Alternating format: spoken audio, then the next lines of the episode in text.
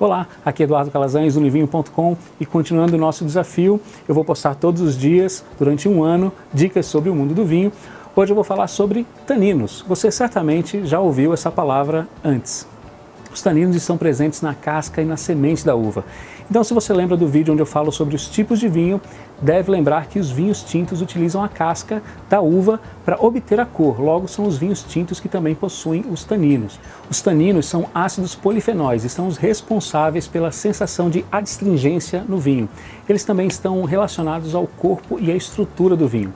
Eu vou deixar uma dica aqui para você que gosta de fazer experiências de harmonização.